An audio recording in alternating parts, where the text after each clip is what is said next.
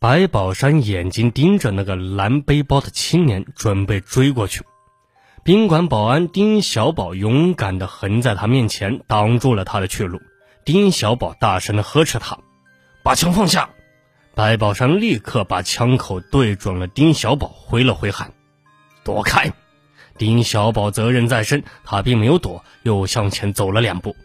白宝山见丁小宝拦住他的路，扣动扳机，当当连打两枪。离他仅三米远的丁小宝沉重地摔在地上，子弹射穿了丁小宝的身体，又打中了他身后不远处阿塞拜疆客商奈扎明马木托夫的大腿。见持枪歹徒连续打倒三个人，周围的人立刻逃开，白宝山跟前留下一片空地。白宝山举着枪，大步朝着那个蓝背包的维族青年追下去。空场上停着许多大型运货车，两人穿车而行。在追赶途中，白宝山遇到人拦路就开枪，在商贸城门外的旗杆处又打死了一名叫买卖提铁衣铺的维族人。背蓝包的青年终于被白宝山堵在东楼前的汽车夹缝里。白宝山喊把包丢下，那个叫艾兹莱提，不知道是听不懂汉语还是不愿丢，仍然背着试图逃走。白宝山在他身后五米远的地方开了枪，一枪便把他打死了。白宝山走过去，把那个装有八十万人民币的蓝格包一抡，背在背上，右手持枪，枪口举向天空，折射朝回走。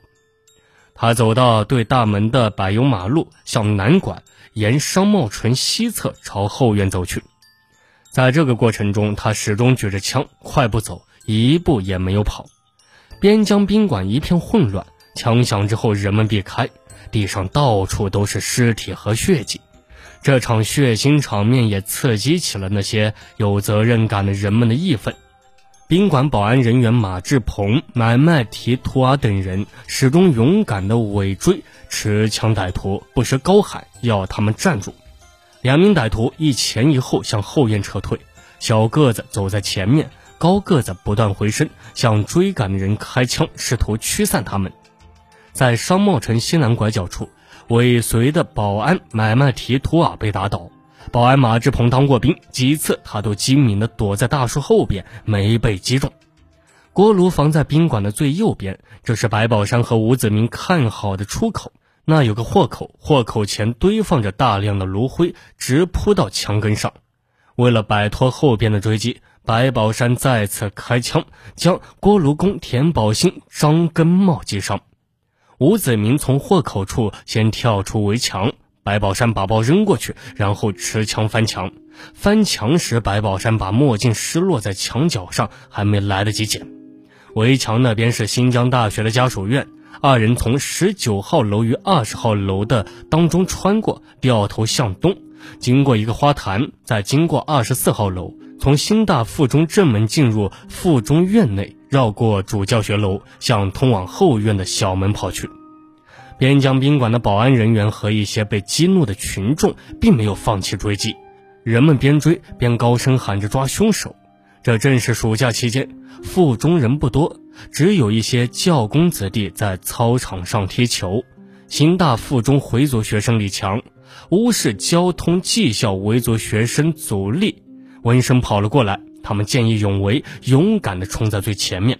白宝山、吴子明拐过后门消失了。然而，当李强、祖力等人追到后门，白宝山突然出现在后门的墙角处，双方短兵相接。白宝山在距离不到几米的地方连续开了三枪，学生李强、祖力被当场打死。新大电教工热和曼买卖提受伤，一颗跳弹还击伤了新大家属郭秀琴。其中一颗子弹射穿人体后，又穿透附近垃圾桶的铁皮，打碎了四十米外的教学楼的玻璃，在教室对面的墙体上打了个洞，这为附中留下永远的纪念。冲在最前的三个人都被打倒，尾随追击的所有人都被迫退了回来。犯罪分子穷凶极恶，进入新大后制造了第二个杀人现场。腹中的后门处通路狭窄，因无法看到歹徒是否离开，追赶的人们不敢贸然靠近。白宝山由此从小树林里逃脱。从白宝山打了第一枪到他来到小树林，一共行走了九百零五米，用时二十分钟。在这个过程中，白宝山先后共打了十四枪，打死了七人，打伤五人，其中一人是阿萨拜江商人，几乎弹无虚发。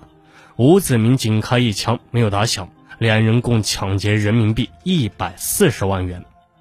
当时我国警察还没有快速反应机制。白宝山作案只有二十分钟，而警察赶到，则是白宝山逃走的半个小时后。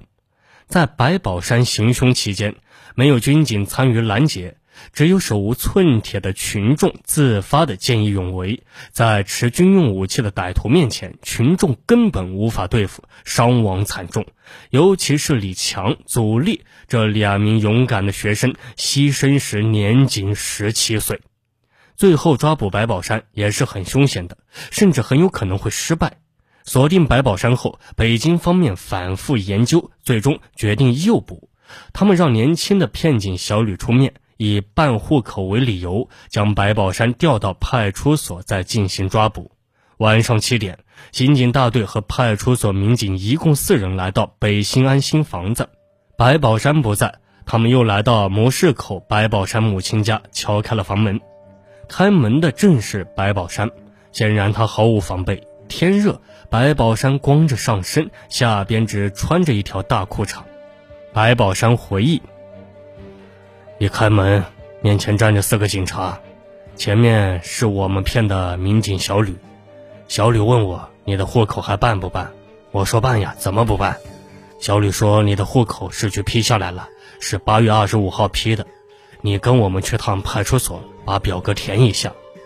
我当时就觉得不对，之前办户口都是我求着他们，怎么现在倒过来了？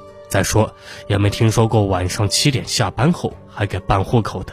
退一步说，就算是办户口，也不需要四个警察来吧？这四个人每人拿一个包，分散展开，显然包里面是手枪，散开是怕我开枪。我明白了。他们来抓我的，我沉得住气，想拖延一下。